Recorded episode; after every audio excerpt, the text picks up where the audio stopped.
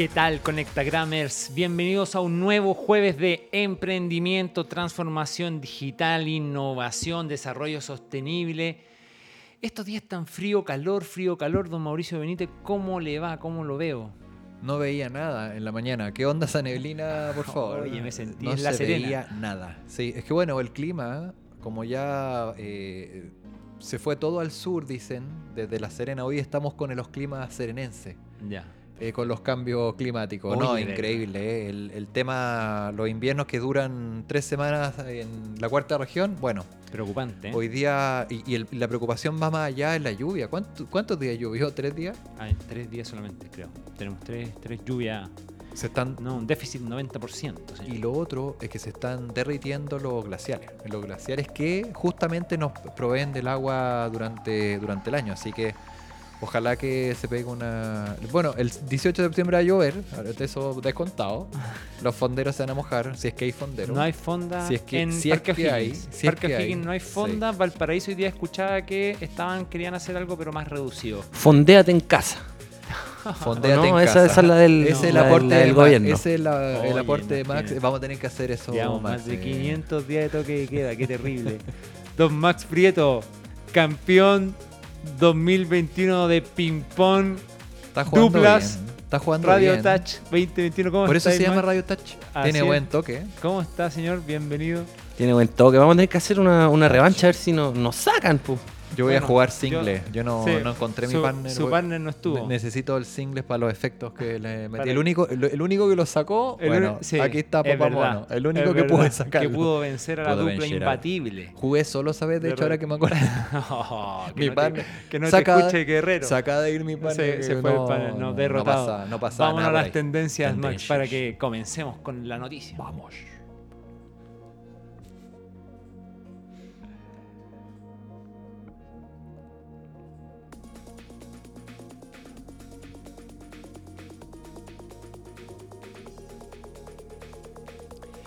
Y la inclusión de drones, la inclusión de datos, la inclusión de toda la transformación digital y la tecnología que quedaron patentes en, este, en esta temporada COVID 2020-2021, lo que hizo o lo que ha hecho es acelerar procesos que ya veíamos venir. ¿ya? Eh, Llegó hasta el e-commerce la cuestión.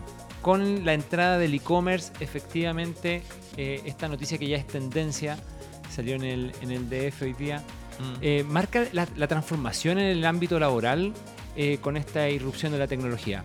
Eh, la noticia parte haciendo una, un recuerdo sobre, sobre un repaso. un repaso sobre los serenos, los lecheros, los vendedores de ¿Se mote, acuerdan? ¿Ah? Bueno, aquí. los ascensoristas. Veo puro millennial en nuestro programa, ¿Eh? pero los que no somos, los que estamos Claro. ahí, Entonces- lechero. Habla de, de, efectivamente esta, esta transformación, ¿verdad?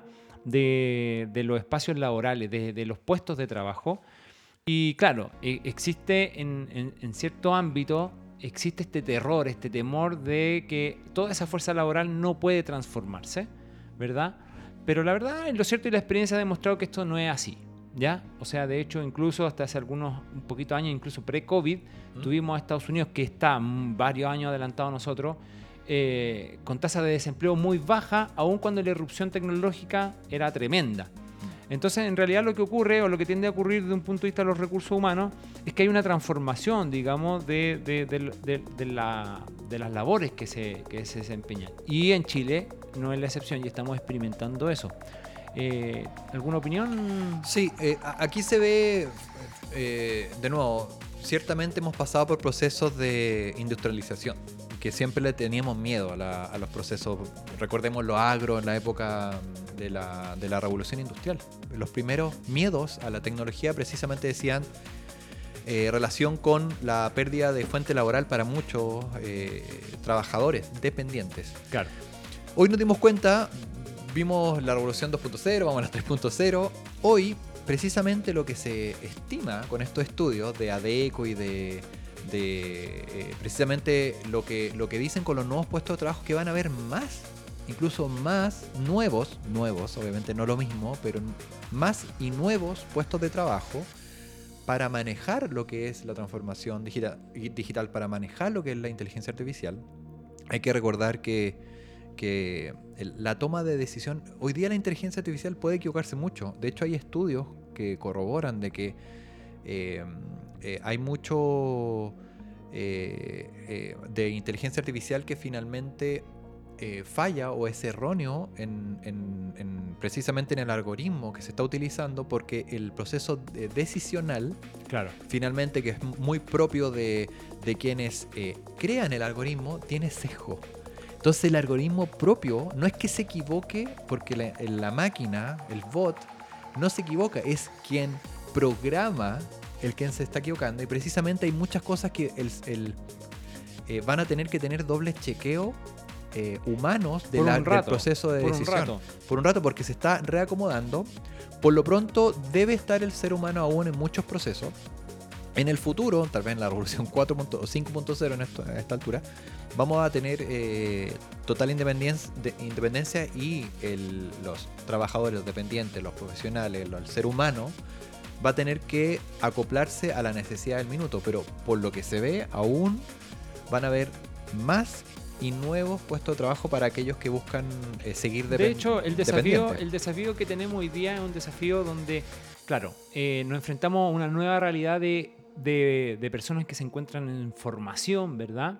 Y probablemente eh, la demanda, que es una demanda creciente, lo hemos visto en el último año con la escalada de la escalada que tuvo el, el- el precio o el valor hora hombre eh, en todo el rubro de lo informático, Mm. que creció más de un 30%, los salarios en muchos casos, digamos, consecuencia de la alta demanda. Todos los que han pasado por aquí están ganando más plata, Exacto. digamos- digámoslo. Puede, puede ser. Sí, Bueno, los emprendedores no sé, pero un entonces, probablemente eh, tenemos a esas personas que están en formación, que obviamente eh, los full stack, gente que de, de- de- de, mm, eh, que, que- que sepa manejar todo esto la analítica de datos, ¿verdad? Big Que- data. Big Sí. Data, que se, que, que se maneje con esos temas, obviamente van a tener eh, seguramente trabajo de manera bastante segura. Mm.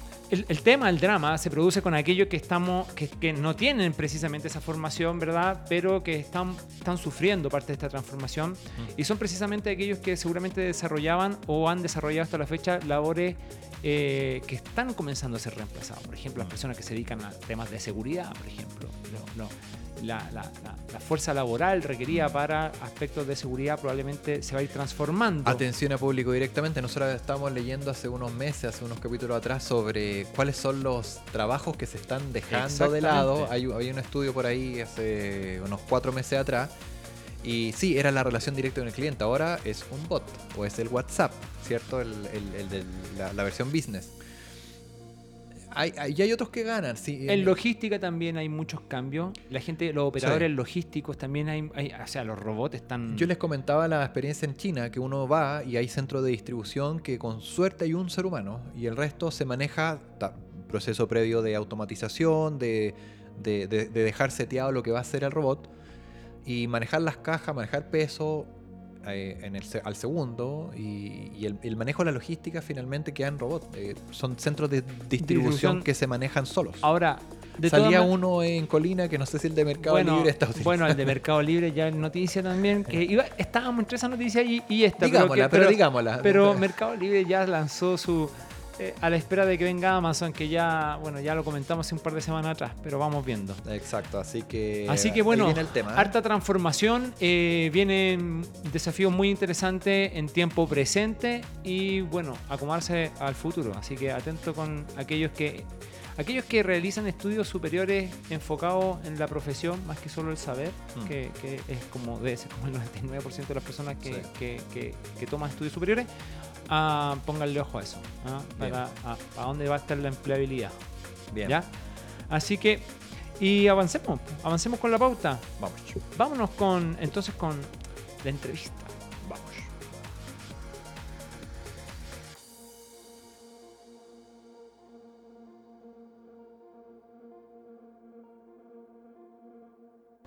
Y crece el panel digitalmente. Está con nosotros don Ignacio del Pino, Cross Border Business Manager de Remitex. Bienvenido. De otras latitudes, Ignacio, cuéntanos. Bienvenido, gracias Buenas por aceptar noches. nuestra invitación. ¿Cómo andan? Muy bien, gracias. Todo bien. Bienvenido. Eh, ¿Dónde está? ¿En qué lugar del continente? ¿Estás en Chile tú, Ignacio, o no? Estoy en Chile. Soy, bueno, me presento, soy Ignacio Sí. del Pino, argentino, reciente residente en Chile, viviendo hace dos, tres meses acá.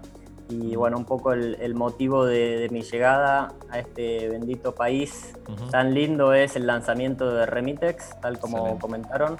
Así que bueno, agradecerles por, por el espacio y, y encantado en conversar un... Llegaste nevado, ¿no? Todo ya más nevado, más bonita la cordillera. Pocas semanas de nieve y ya muchísimo sol y calor. Ignacio, Remitec realiza operaciones de pago en forma simultánea en diferentes países, pagos transfronterizos. ¿Cómo surge la idea? ¿Dónde surge? ¿Cuándo surge? Cuéntanos. Cuéntanos. Eso. Bien, exactamente. Remitex es una compañía fundada por fundadores argentinos. Eh, nacimos ahí y estamos en pleno proceso de expandir nuestra operatoria. La razón es que vemos un mercado, sobre todo en Latinoamérica, bastante desatendido a la hora de hacer pagos internacionales. Así que nuestro propósito es brindarle a una empresa eh, la posibilidad de eh, realizar sus pagos internacionales con nosotros. ¿sí? Nuestro objetivo es conectar bancos de Latinoamérica con transferencias bancarias locales. Entonces, es dar una experiencia distinta, más dinámica y, más eficiente a, a la tradicional. Ignacio, cuéntanos. eh, a nosotros nos pareció tremendamente relevante eh, tener la experiencia de- del emprendimiento en otra latitud distinta a la nuestra, que es como lo habitual en nuestro programa. Eh, cuéntanos un poquito, Ignacio, cómo ha sido la experiencia o cómo es la experiencia de, de armar una startup, eh, una fintech eh, en Argentina, que, que conocemos los, los problemas, los problemas que tiene con su banca, eh, esos problemas constantes económicos con distintos tipos de dólares y todo eso. La volatilidad. ¿Cómo, Mm. cómo es eh, incursionar en el emprendimiento, en, es- en- en el contexto allá, eh, sobre. Y, y- y- y tratar de sacarlo hacia afuera, digamos? ¿Cómo es la experiencia? Cuéntanos un poquito de eso, queremos saber la. Bien, ¿Cómo la, verdad que a- Argentina es un país, eh, siendo positivo, súper divertido para, para emprender, porque hay desafíos, a- cada día es una historia nueva, entonces eh, se necesita una capacidad de adaptación constante. Es, es duro, es difícil, eh, es frustrante, pero es un aprendizaje enorme.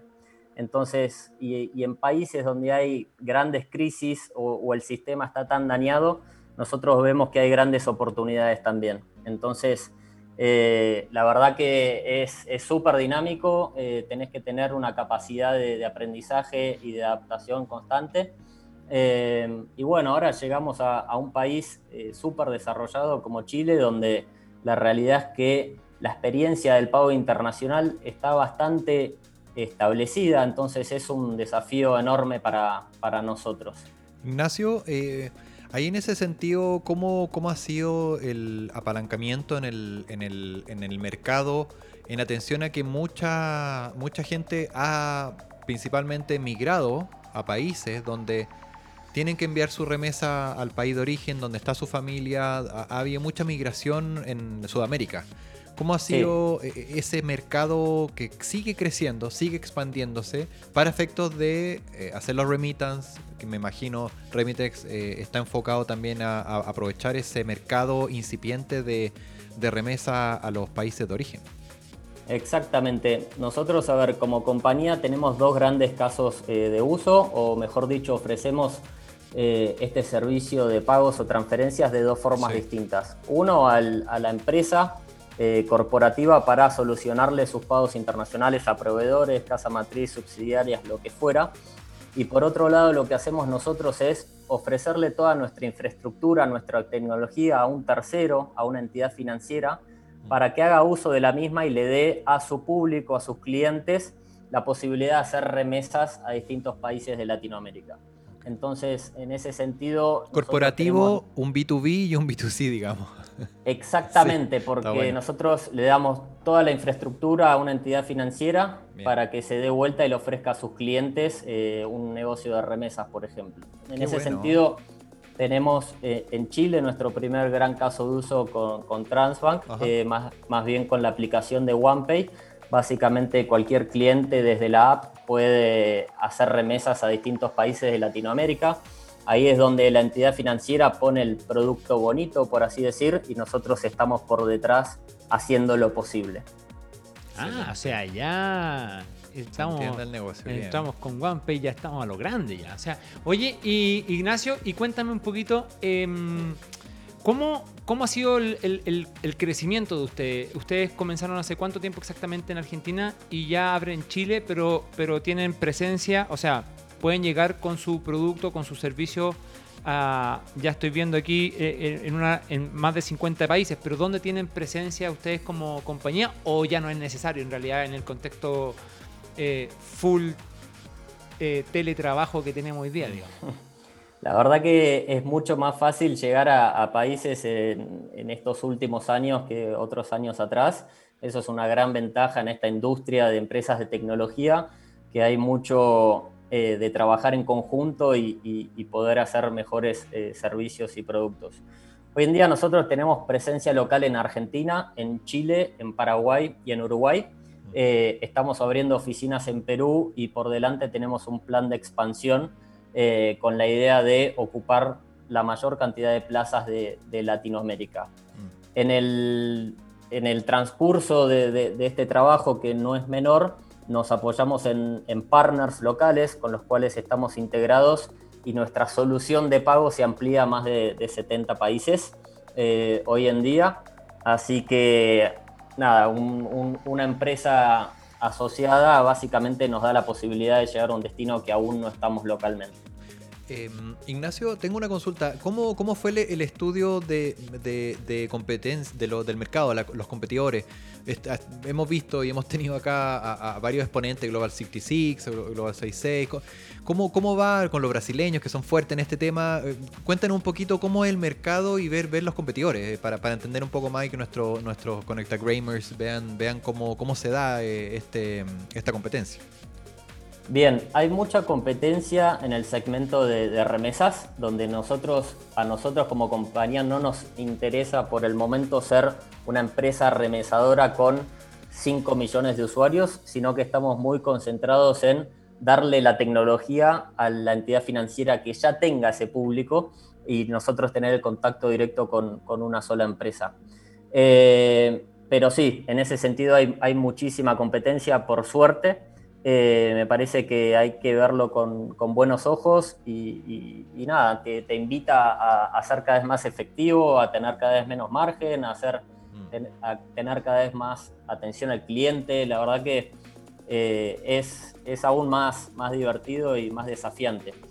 Por el otro lado, eh, solución de pagos internacionales a, a las empresas Ahí eh, sí tenemos competencia con grandes jugadores que actualmente los utilizamos en el buen sentido de la palabra, justamente para llegar a países donde nosotros aún no estamos eh, localmente. Entonces, nosotros somos fuertes en países eh, también que los grandes jugadores no quieren meterse. Entonces, hay como una sinergia donde ellos nos ayudan a llegar a países muy grandes como Brasil, como Estados Unidos, y nosotros le damos toda la infraestructura para que puedan hacer pagos en Argentina, en Chile, en Paraguay, etc. Ignacio, hablemos de lo bueno y lo malo. Eh, ¿cómo, ha sido, qué ha sido lo, bueno o lo bonito de, venirse a, abrir oficina aquí a Chile? Y lo malo, ¿cuáles han sido las dificultades o las complejidades mayores a las que se han enfrentado? Dejando fuera el COVID. Bueno, sí. Bueno, ese es un denominador común, en, todos los países, lamentablemente, así que sí, eh, mejor no hablar, de, eso.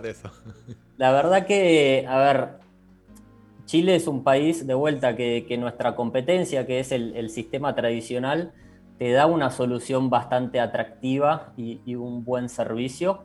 Entonces el desafío es muy grande para nosotros. No sé si es algo bueno o algo malo, pero sí que, tendremos que hacer un esfuerzo muy grande en conseguir eh, la mejor cotización posible y dar el mejor servicio posible. Eh, entonces, de vuelta, no lo veo ni como algo bueno ni malo, simplemente lo veo como un desafío eh, muy, muy grande. así que nada, tenemos en ese, quiero, quiero destacar eso simplemente, como Eh, hay un gran trabajo por hacer en, Chile y siendo nuevos y tan chicos, eh, me parece que va a ser algo difícil pero divertido de, encarar.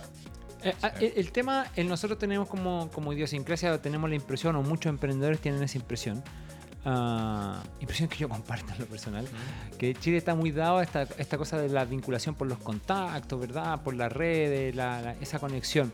Eh, ¿Cómo ha sido para usted enfrentar esa parte de nuestra idiosincrasia a la, hora de enfrentar y, hacer negocio? Bueno, estamos en esa etapa del proceso. La realidad es que si bien ya tenemos un, caso de uso bastante grande con, con Transbank, que es la verdad que muy importante a la hora de llevar confianza eh, a la mesa chica. Eh, recién lanzamos oficialmente nuestra operatoria en Chile, entonces estamos en ese proceso de, entablar esas relaciones y de que nos empiecen a conocer. Obviamente los, casos de uso nos irán sumando. Comenzar con Transbank en la espalda eh, nos da ese, ese, primer contacto o, esa bienvenida a una charla. y después es, es, gran parte del trabajo llegar a ese, mundo de contactos que, que sí, en Chile por ahí es algo eh, cerrado o de pocas personas, bueno, es el principal desafío que, tenemos, sobre todo con la cantidad de competencia que hay. ¿Y el futuro? ¿Cómo se viene? ¿Qué es lo que queda, lo que queda de 2021 y cómo, cómo, cómo ven el, el 22, digamos? ¿Qué, cómo, ¿Cuáles son los planes de crecimiento de Remitex?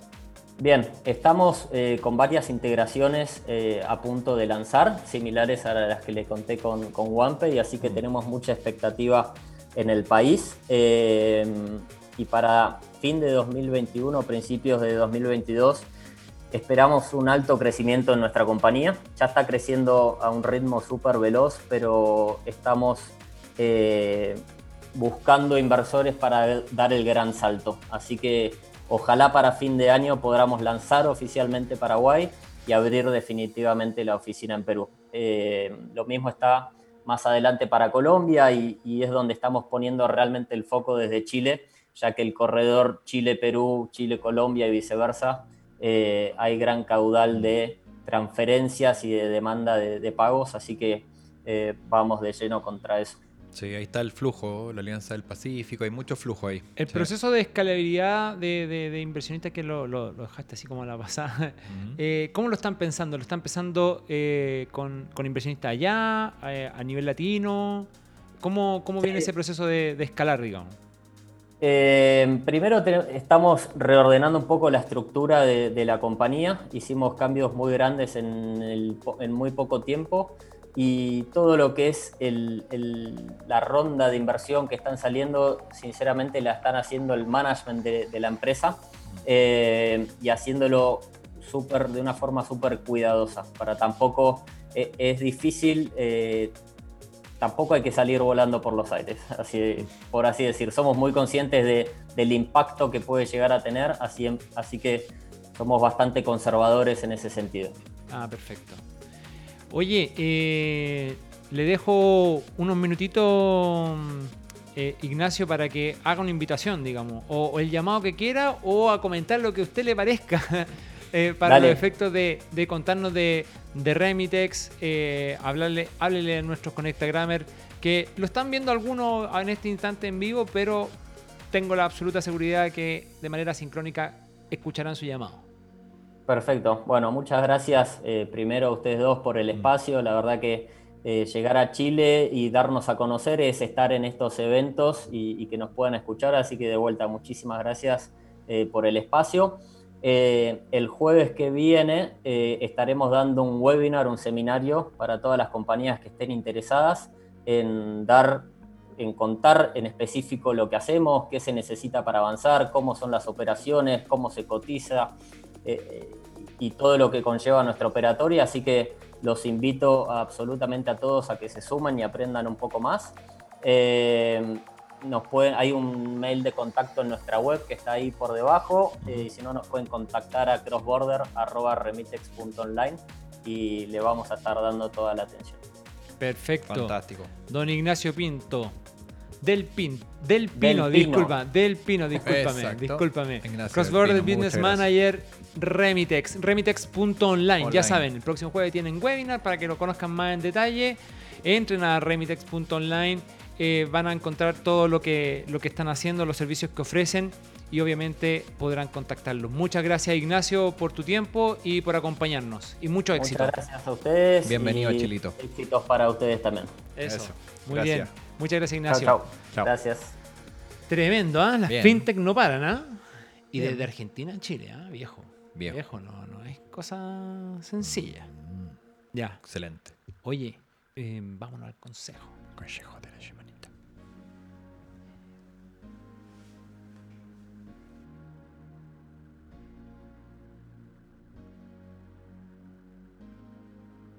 Que aquí, hay que, aquí hay que extenderse. Habla de tu amigo y la cuestión. Oye, no, ¿sabes lo que pasa? Que. ¿Te acordás que el otro día me dijiste, yo no sé si le tiraste en marullo o qué? El amigo fregó. So- Se, No, se cayó por el sorry. desfiladero. COVID. El COVID lo mató. ¿Ah? Oye, no, mira, eh, efectivamente vimos las cifras de crecimiento hace un par de días. Eh, con dos cifras de crecimiento el país, obviamente eso en contraste directo con lo que ¿Cuánto ocurrió fue? ¿Como eh, un 20? Era- un- No, una locura. Pero además 20. hay que decirlo, que la comparación fue con el año anterior, Exacto, por el favor. año eh. anterior el que año un que fue peor. fue el peor. En, en septiembre, muy bueno, del año pasado. Sí. Pero el invierno pasado fue, fue, terrible. frío y calculador. Fue, realmente terrible. Y con la calculadora. Entonces, pero, pero aún con eso que, que la, la cifra es muy auspiciosa y efectivamente se está viendo un repunte, una reactivación, ¿verdad? Y de hecho estamos con algunos problemas incluso hasta de inflación que se están tratando de controlar con las subidas de tasas, etcétera, etcétera. En ese Por fin contexto... subió, después de largo tiempo, sí, la tasa del Banco la- Central. Sufrió la TPM, pero ya subieron los hipotecarios, el dólar sigue aguantando para arriba, me la voy a subir de nuevo, va a seguir el dólar a la 7.80 alza. está sí, por ahí ya. sí, 7.70 partió en la mañana, pero sigue subiendo. Lo, lo- lo relevante es que aún en ese contexto eh, hay empresas que le está yendo mal. O sea, hay empresas que aún incluso cuando han, han- se han transformado digitalmente no han sido capaces por temas de logística, por todo el desafío que en el fondo significa transformarse muchas veces, más allá incluso de los mercados que están cerrados o Mm. que no han podido abrir adecuadamente. Sobre todo lo que es atención a público, todos los restaurantes, todo lo que es eh, Turismo, turismo. o sea, lo, lo lo- relacionado a lo, al, al, al, al- al lo ambiente, presencial, a lo presencial Los básicamente. oreca, como le dicen. Los orecas, las productoras, eventos, para qué hablar del ámbito de la cultura, el arte, las industrias creativas están todas devastadas. Entonces, y en ese contexto obviamente nos encontramos con un montón, un montón de emprendedores y de empresarios que han caído. ¿Mm? La pregunta es, ¿qué se hace? Ya dijimos hace un par de programas atrás, estuvimos hablando en, el contexto del consejo, estuvimos hablando de, que cuando era el momento de, de decir, ahí que tiene que cerrar la cortina y tú nos dijiste, cuando usted ya no pueda pagar la planilla, ahí usted tiene que cerrar. Entonces, Mm. pero ¿cómo se enfrenta a eso? Eh, Sí. ¿Tenemos posibilidad de reemprender, de relevantarnos? Ahí había un cambio cultural importante. Eh, hay que considerar que efectivamente, viendo los, los países desarrollados que tienen larga eh, data de, de procesos, de emprendimientos, si uno mira a Estados Unidos, Estados Unidos, normalmente los empresarios exitosos, previo a su éxito, cayeron muchas veces. Eh, estuvieron eh, reemprendiendo por, por decenas. O sea, muchas veces ellos aprendían, y todos aprendemos lo- de los fracasos. Uno aprende más en la derrota que en la Así victoria. es. Y eso en Chile es muy mal visto, caer. De hecho lo sabemos, lo conocemos en la banca. Si uno cae, a la- re- recordemos las quiebras antiguas. Las quiebras antiguas, el proceso de quiebra quedó, quedó en desuso. Ya no existe el que quebró la empresa, Tal cual. sino que existe, ok, tú tienes una nueva oportunidad. Ese es el espíritu de, hoy, la normativa que existe en, nuestro país. Y precisamente yendo a, a estas nuevas oportunidades, y ya analizando un poco más en detalle lo que es la norma, tenemos ciertos procesos nuevos. ¿A qué me refiero? Hoy la, la empresa que cae tiene posibilidades de reorganizarse, renegociar. ¿A qué se refiere esto? Que hay un proceso voluntario donde la empresa que está en cesación de pagos, que ya tiene problemas con sus eh, acreedores principalmente, tiene la oportunidad para entrar con ellos, renegociar la oportunidad, eh, eh, la, pertinencia, oportunidad y, el plazo para pago, y poder asimismo eh, readministrar todo lo que son esas deudas. Ahora, si es que en ese plazo no alcanza a cumplir, o porque no tiene caja, o porque efectivamente ya o es la cantidad muy alta, o ya tiene problemas con la nómina, ahí hay problemas. Y el problema central es lo que decíamos en el programa anterior. Y ahí el proceso normalmente va a la liquidación, liquidación voluntaria. Y la liquidación voluntaria, bueno, es muy similar a lo que nosotros conocíamos como la quiebra. Así es. Y ahí donde va a estar el síndico, va a administrar y ya la administración cambia. Entonces, como vemos, hay posibilidades. Sin embargo, y es, bueno comentarlo en nuestro programa, que hay mucha crítica con la, en la nueva normativa que, que está en nuestro código de comercio hoy, que dice que la- la- los artículos del reemprendimiento de la insolvencia no dan a las pymes muchas herramientas para poder reorganizar esas deudas. Claro.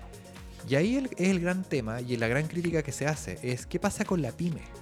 La pyme cuando va a estos procesos se le hace muy caro la reorganización, la renegociación. Se le hace muy cara. Entonces finalmente dicen, bueno, eh, si no me conviene, caigo a la liquidación ya, liquidación eh, eh, completa, la quiebra, y no me puedo levantar. Entonces ahí hay unas ciertas críticas, pero hay que ver, bueno, hay desventaja y ventaja. Yo miraría el, el- el vaso medio lleno y decir, tienes la oportunidad de caer, tienes la, la oportunidad de eh, restablecer tus eh, relaciones con los acreedores, y al menos si caes en liquidación, tienes una nueva oportunidad para poder armarte de nuevo y no quedar en estos famosos eh, libros negros o Ahora- eh, eh, ahora- estar en, en- en todos los procesos Ahora, obviamente, con un solo clic aparece Ahora obviamente, en lo- ahora, obviamente en los bancos que estabais comprometidos, probablemente efectivamente quedaste ahí, en Claro. un listado negro. Probablemente Banco Estado capaz que te, te, te, te vuelva a abrir puertas o algo así, pero, pero en pero general... en general estáis más colgados. sí. yo creo que todavía nos falta culturalmente... Crucificado. Eh, Claro, o sea, yo creo que todavía falta en nuestro país eh, culturalmente, Mm. eh, no sé si que, que la banca asuma más riesgos necesariamente, pero que sí haya una política de entender que fracasar es parte del proceso de avanzar, digamos. Es que ahí está el punto, porque si vamos a analizar los riesgos que tiene por un, por un eh, posible deudor en el futuro, donde digamos, ok, estos son los riesgos por el pasado, creo que ahí estamos equivocados. Si la idea falla, tal vez no falló la idea, fallaron ciertos temas, eh, tal vez anexos, no, no por el sujeto o no era el timing. Muchas veces decimos, eh, tenemos problemas de, de que no, no pudimos enganchar con el mercado. Bueno, tal vez si fuese sido o un año después, estaba suficientemente maduro y no era problema de la idea, fue tal vez problema de tiempo o de administración. Muchas veces vemos a emprendedores que no saben administrar y, y ahí está la famosa quema de plata. Y, Exactamente. pero, pero creo que, bueno, es un paso. Si, Sí. si- si vemos el, en análisis, es un paso, es, es positivo tener esta nueva normativa. Y en definitiva, eh, eh, pensamos que, bueno, si la pyme se apalanca al menos de, de la posibilidad de tener esto, a pesar que sea cara para la pyme, el proceso, eh, al menos tenerlo. Eh, Ahora es importante también hacer una distinción que yo creo que, eh, es necesaria que la hagamos y sobre todo en el, contexto de- del enfoque que le hemos dado a esta temporada de Conectagram que hacia la transformación digital, las startups y todo ese cuento. Hay que hacer una distinción entre el fracaso de una pyme tal cual con unas startups, digamos. Mm. Son, son, son escenarios totalmente distintos y las causas generalmente también de la, del fracaso eh, pueden tener orígenes distintos. A veces pueden estar originados en los modelos de negocio, pueden estar originados en las formas de los gobiernos corporativos, pueden estar organizados, van a estar seguramente relacionados a temas de, eh, eh, ¿cuánto se llama? De administración, ¿verdad? Mm. Que es como lo más típico, pero muchas veces también van a tener mal que ver manejo con- de caja, mal manejo de caja, porque es complejo. Y Pero si muchas es veces un- también va a tener mucho que ver, más que, más que los modelos de negocio, es con los procesos de validación, en los procesos de, de Es que ahí está el punto entre cómo escalar. MVP a la producción. Y cuando ahí ya estamos en, el, en el, el proceso de producción masiva y cuando ya el- el- la industria, el mercado te exige tener el producto, bueno, ahí ya son las grandes ligas. Ahí está, eh, se profesionaliza el Exactamente. Ahí está el paso. Y ese proceso de, de- de ir iterando también, eh, generalmente alguien parte con una idea, parte con una inversión inicial y probablemente a la vuelta de la ronda número 3, esta cuestión es otra cosa distinta, digamos. Eh, Hay muchos casos donde partieron con A y terminaron con Z y, la, y la Z ya fue De hecho, hay estadística que establece que aquellos que llegan, lo, lo leí hoy día, eh, de un profesor de Harvard, de hecho que este profesor de Harvard escribe un libro que Mm. se llama eh, Why Startups Fail, Mm. eh, que es un libro ¿Por que salió en marzo de este año, Sí.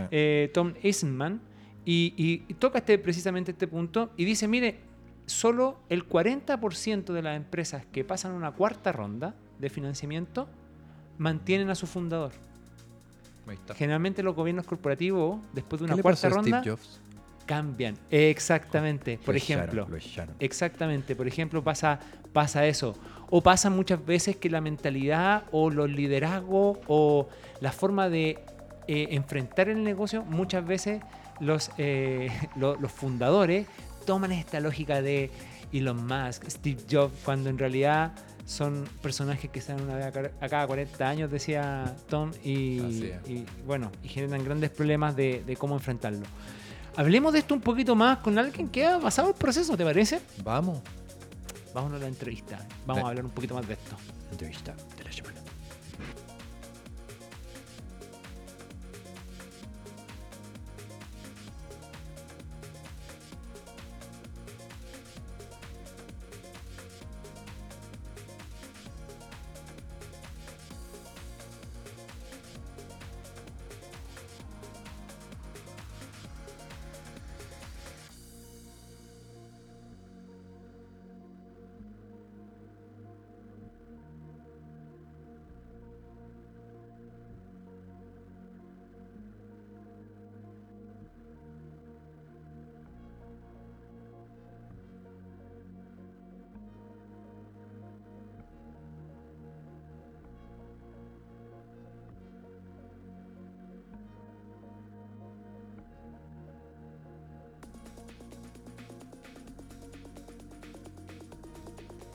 ¿Y crees el panel digitalmente? No, no digitalmente.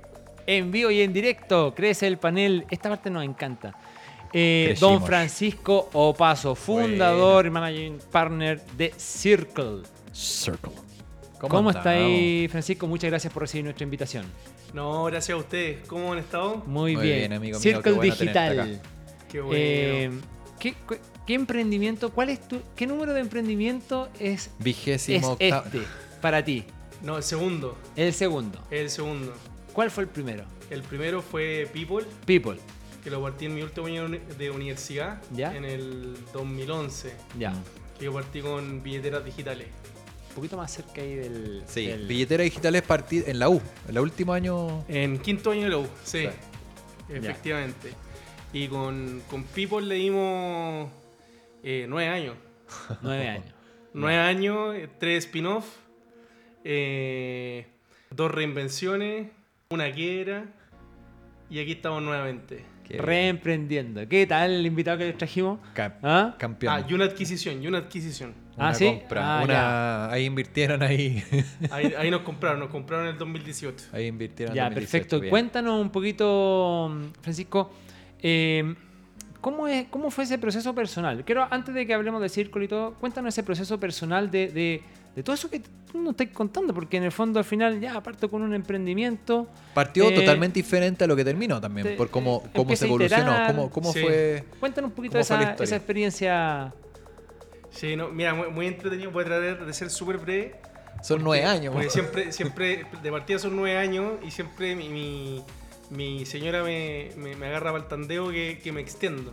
Ya. Eh, Dale No te preocupes, yo, no te preocupes que te voy a ir cortando en la medida que el Eso. cronograma me vaya diciendo. así Va que- bajando el volumen del Ah, micrófono. La parte que te me voy a poner pesado, así como voy a interrumpir.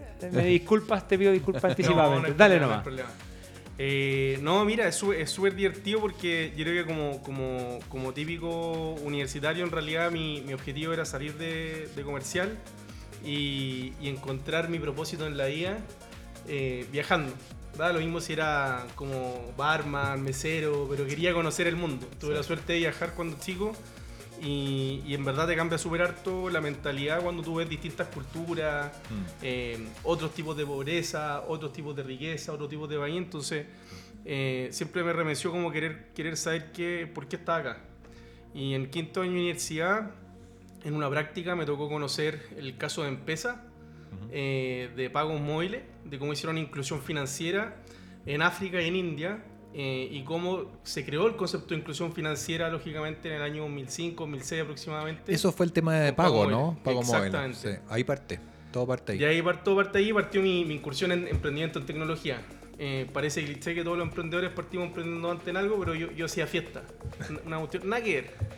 Eh, pero siempre estuve metido en trabajos sociales, de trabajos de verano y trabajos de invierno. Reconstrucciones de plaza, construcciones de Meagua, participamos en la reconstrucción del terremoto, eh, también eh, en, en- en el terremoto en el norte, entonces todas esas cosas.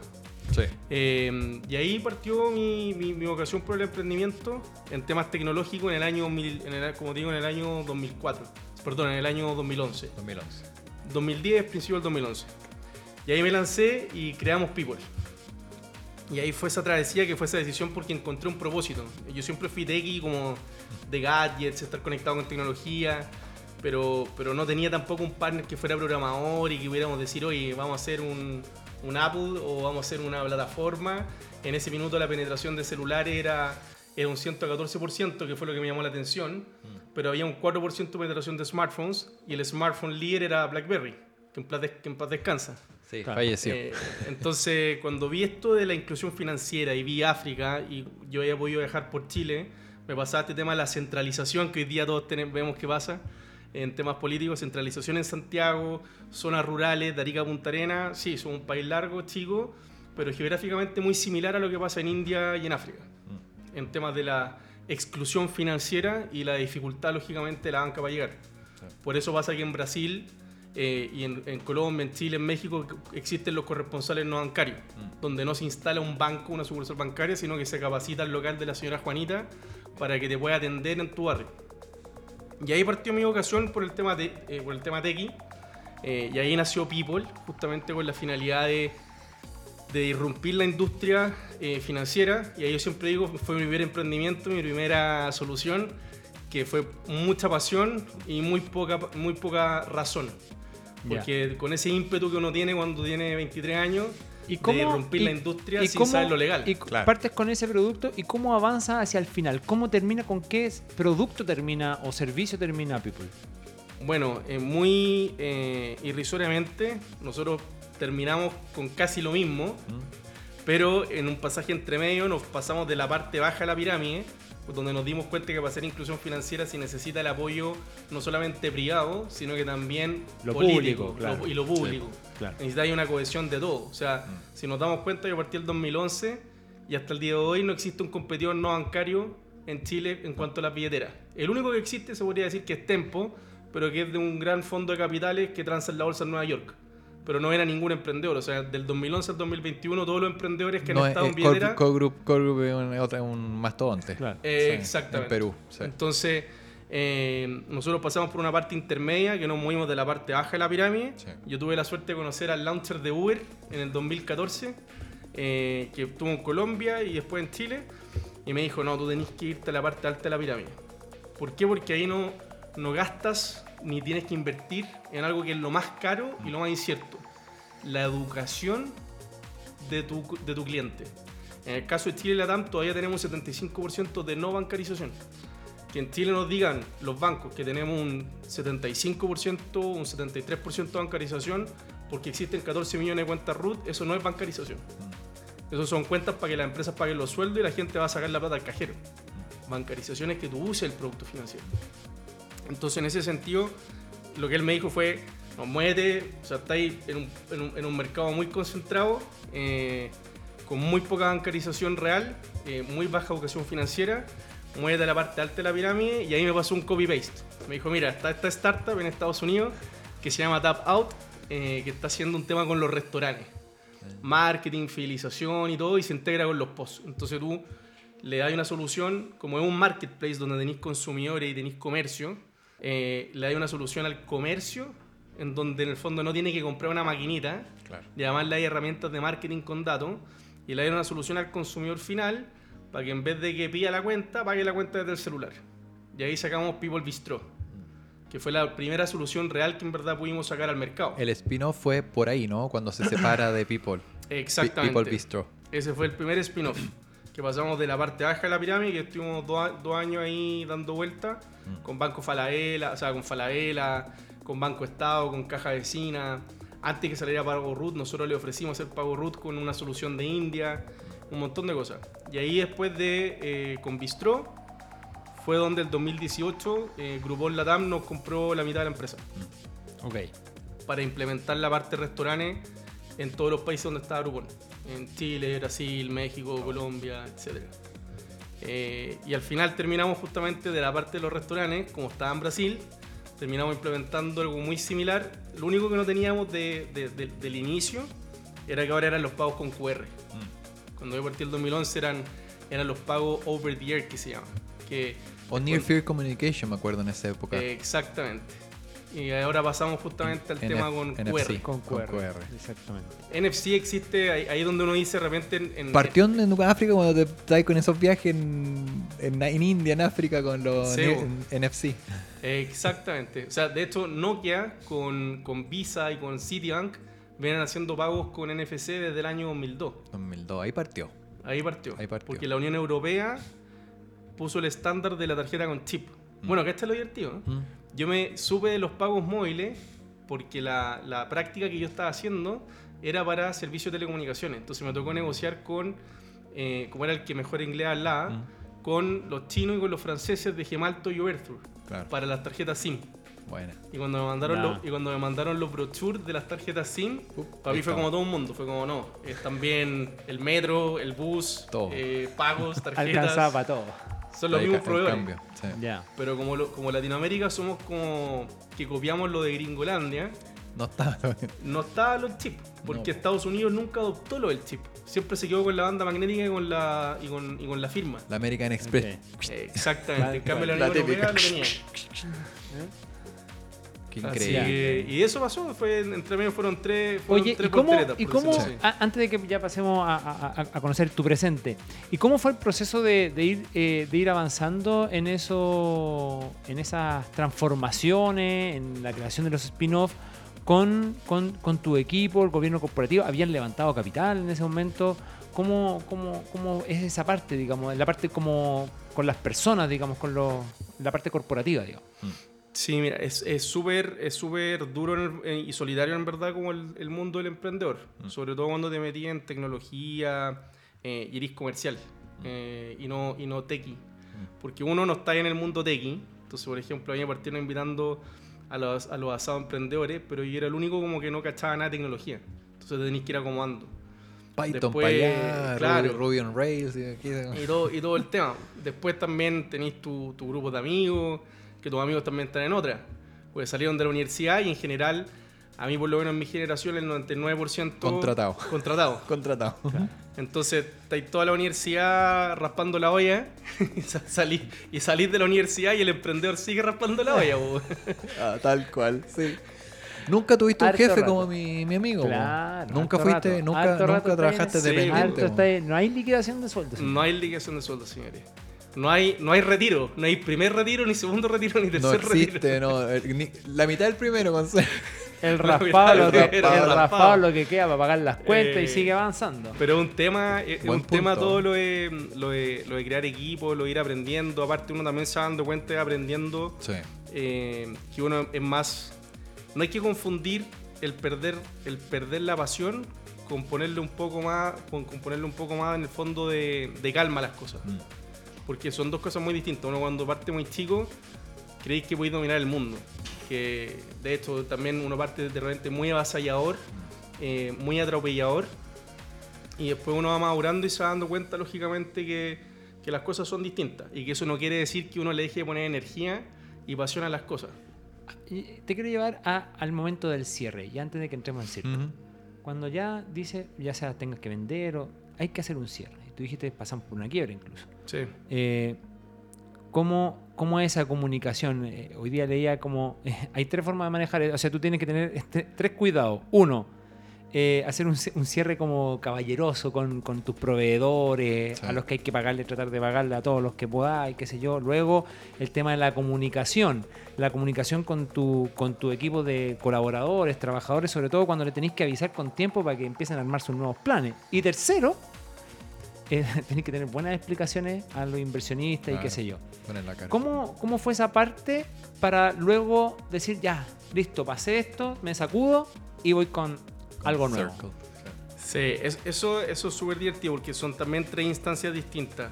En, en ocho años, eh, básicamente yo reinventé la empresa tres veces y esas tres veces pasamos de ser dos personas a ser diez, de ser diez a ser 20 y, y en esas dos transformaciones pasamos de ser 20 a ser 15, de ser 15 a ser 3 de nuevo, eh, pero siempre fue muy limpiamente eh, con buena comunicación, con buenas tomas de decisiones, en sus minutos cuando se requería. Frustrante porque no te resulta lo que tú quieres que te resulte, pero, pero bien. Ahora, la última efectivamente, que fue, que fue ya directamente la quiebra, fue porque nosotros nos adquirió Grupo en el 2018 y eh, a mediados del 2019 tuvimos diferencia, por lo tanto con, con el capital que yo tenía, que había adquirido, to- tomé la, la decisión en conjunto con los inversionistas también eh, de hacer un all-in en donde, ok, no seguimos por la misma vía, eh, pero vamos por la vía nuestra y, y yo puse un all-in, literal. Todo. Eh, y ahí efectivamente la comunicación se torna súper súper compleja, porque cuando no te resulta, bueno, nosotros estábamos, íbamos viento en popa, habíamos logrado afiliar 3.500 comercios, casi 4.000, eh, teníamos 50.000 usuarios, eh, toda la atracción en el fondo bien, bien, bien, bien, bien interesante. Pero lógicamente cuando, cuando, se, te acaba, cuando se te acaba el capital eh, y, y hiciste una apuesta de Olin, literal, Al pleno. eh, hay que hablar obviamente con, con los colaboradores, eh, que son quienes te apoyan en todo minuto, y donde obviamente también cuando las cosas salen mal, no todos también te apoyan. Uno pasa a ser de el salvador o, o- o- ¿El enemigo o el...? o la visión a Claro. ser, a ser la peor escoria del mundo.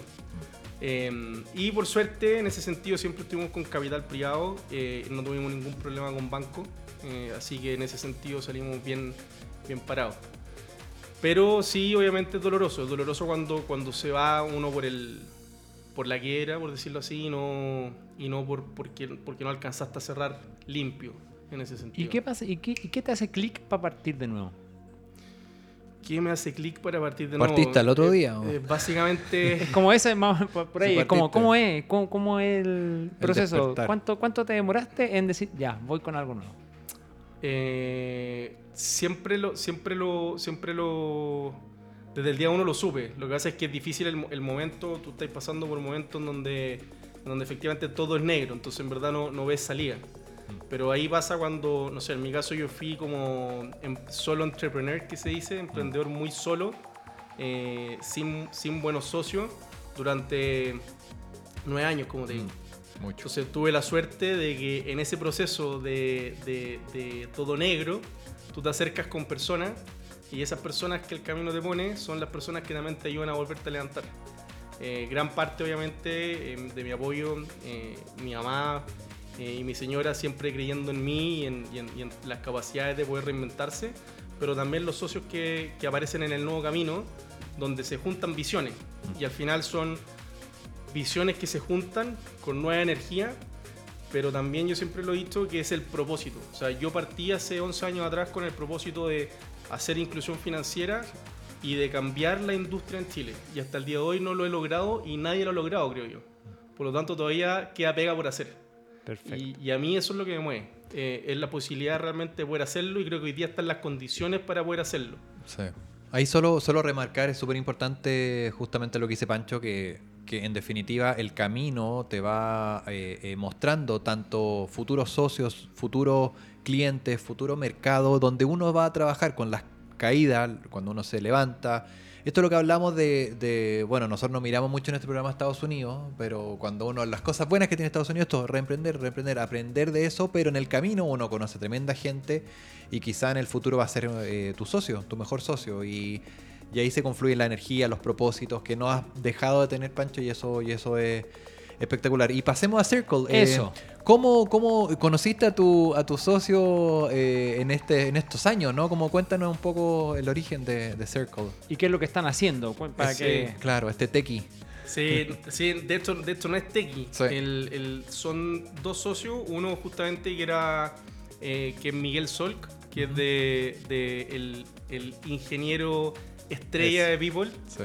eh, y un socio brasileño, eh, Rafael Chagas, eh, que nos conocimos hace 5 o 6 años atrás en la asociación FinTech. Mm. Yo fui, de- de- yo creo que yo fui entre los primeros De 10, los 12 primeros. miembros de la asociación FinTech, cuando Sí. lo aportó Ramón Heredia, con José Domingo, con, con, con el resto, Con Ari. con Ari Dux, eh, y después se unió eh, Rafael. Sí. Y ahí a Rafael nosotros nos conocimos y siempre tuvimos muy buena, tuvimos muy buena amiga. Él estaba en una empresa que se llamaba Paytech como, como CFO y después él se fue a Brinks eh, armar toda la parte de medios de pago Mm. eh, con Brinks. Y siempre nos mantuvimos, nos mantuvimos conversando y siempre queríamos hacer cosas. Y Rafael siempre me decía, no, es que yo quiero hacer algo contigo futuro. Y le decía, ya tenemos que encontrar el momento y al final no encontrábamos el momento.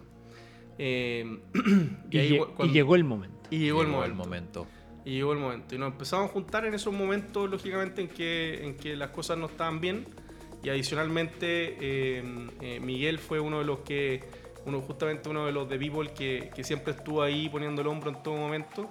eh, y todo, durante todo el 2020 también. El ingeniero estrella. El ingeniero estrella, eh, hoy día el CTO de Circle.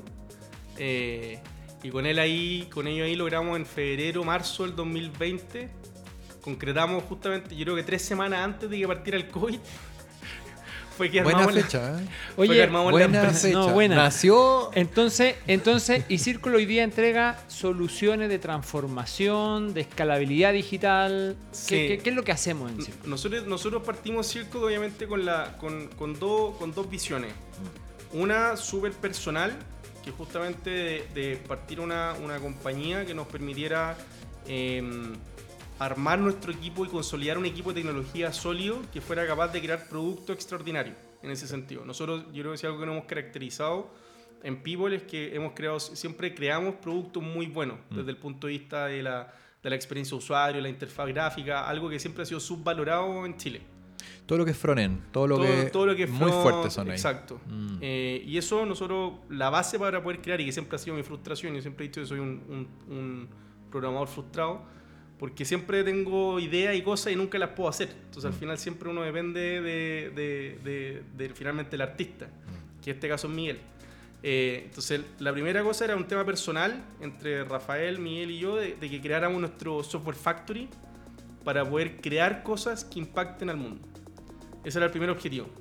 Mucho Y- SaaS, mucho, mucho poder- exactamente. a medida, lo que te pedían. poder- y para poder lograrlo, nosotros definimos tres líneas de negocio.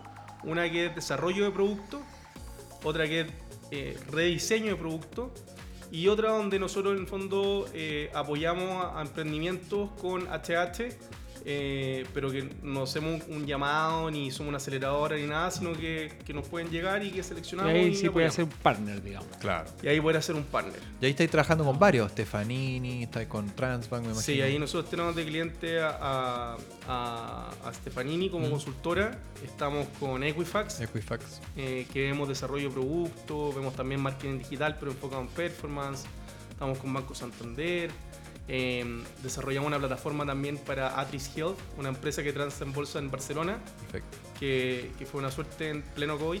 eh, Catalán. una plataforma de teleconsulta que hoy día la, la desarrollamos desde cero y hoy día la operamos además para Chile, Brasil, Colombia y España. Tremendo. Mira los, los La transformación digital, un, un equipo potente para, para la creación. Oye, quiero ir al contenido. Vámonos al contenido, Contenido de la rápidamente. Rocky. Rocky. ¿Dónde está Rocky? Cuando me Ahí dijeron está. el contenido de esta semana, yo quedé impactado. Oye, ¿por qué tiene la boca ¿Por para qué, el lado? ¿Por qué recomienda, don Francisco Vaso nos recomienda que veamos Rocky? Rocky. Porque Rocky es un, perso- un tremendo personaje. Lo dice todo. Más Rocky, encima, Rocky la lo dice todo. más encima Rocky uno pierde, o sea, es lo mejor. Oye, es lo mejor. si- si pierde hay- y la segunda viene a ganar. Mira, Y en la oye, dos también efec- pierde, po. Efectivamente, efectivamente, yo creo que como guinda de la torta de la conversa de hoy día, Rocky, es que Rocky. Hay que ser Rocky. ¿ah? Rocky. Hay que escuchar a Rocky y aprender de Rocky. Y uno siempre se ríe porque era, era un cliché Rocky. po.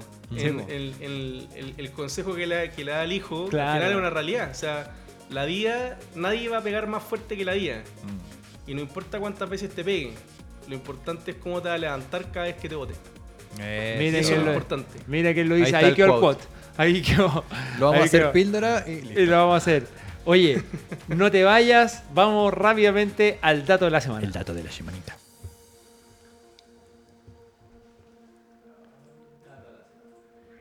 Y ya estamos cerrando. El datallo de la semana.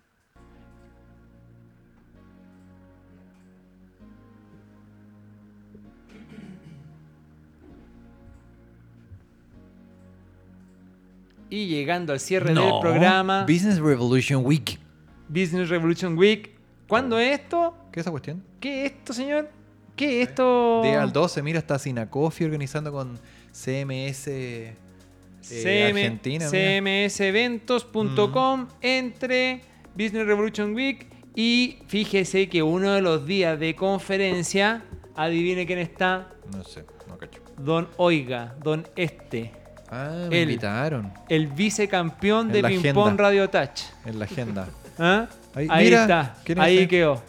¿Ya? No, va a estar bueno el panel FinTech, obviamente. Van El a estar, panel- sobre todo, eh, Factoring Online, todo lo que son las FinTech para análisis de, de contraparte, todo lo que es eh, liquidez al mercado. Vamos a estar hablando mucho de, de eso. Ten- tenemos, tenemos a Chita y Cristian de Real de, de FinTech Chile. Así, que, va- va a estar imperdible. Entre y regístrese y participe. Francisco Paso. Oye, Oye, te increíble. pasaste. Tremenda Rocky. historia. Un Rocky. Tú ya estás en Rocky. Rocky 3, eh, tenés que comprarte Oye, el Lambo. vamos, vamos a invitarlo nueva- Ahora, ahora vamos con Rocky 4. Vamos. Ahora Rusia. La, próxima, la próxima noticia van a ver que vamos ¿Por con qué no Rocky las- 4, no con las- el ruso. Ya, aquí ¿Por qué no va- lo tenemos? vamos a tener aquí, ¿ah? ese es con el robot. Ese es con el Amigas, amigos, Conecta. Grammars, transformación digital, innovación, emprendimiento, No, pues. desarrollo sostenible. Don Mauricio Benítez, muchas gracias. Hemos llegado a Muchas la hora. gracias. Ya se viene el, el programa político, ¿ah? A esta hora Ya nos con vamos. política. nos vemos. Sigan, Así que nos sigan vemos. Muchas gracias, Francisco, por tu Gracias a tiempo. ustedes Su por la casa. invitación. Nos pasaron. vemos. Adiós. Chao.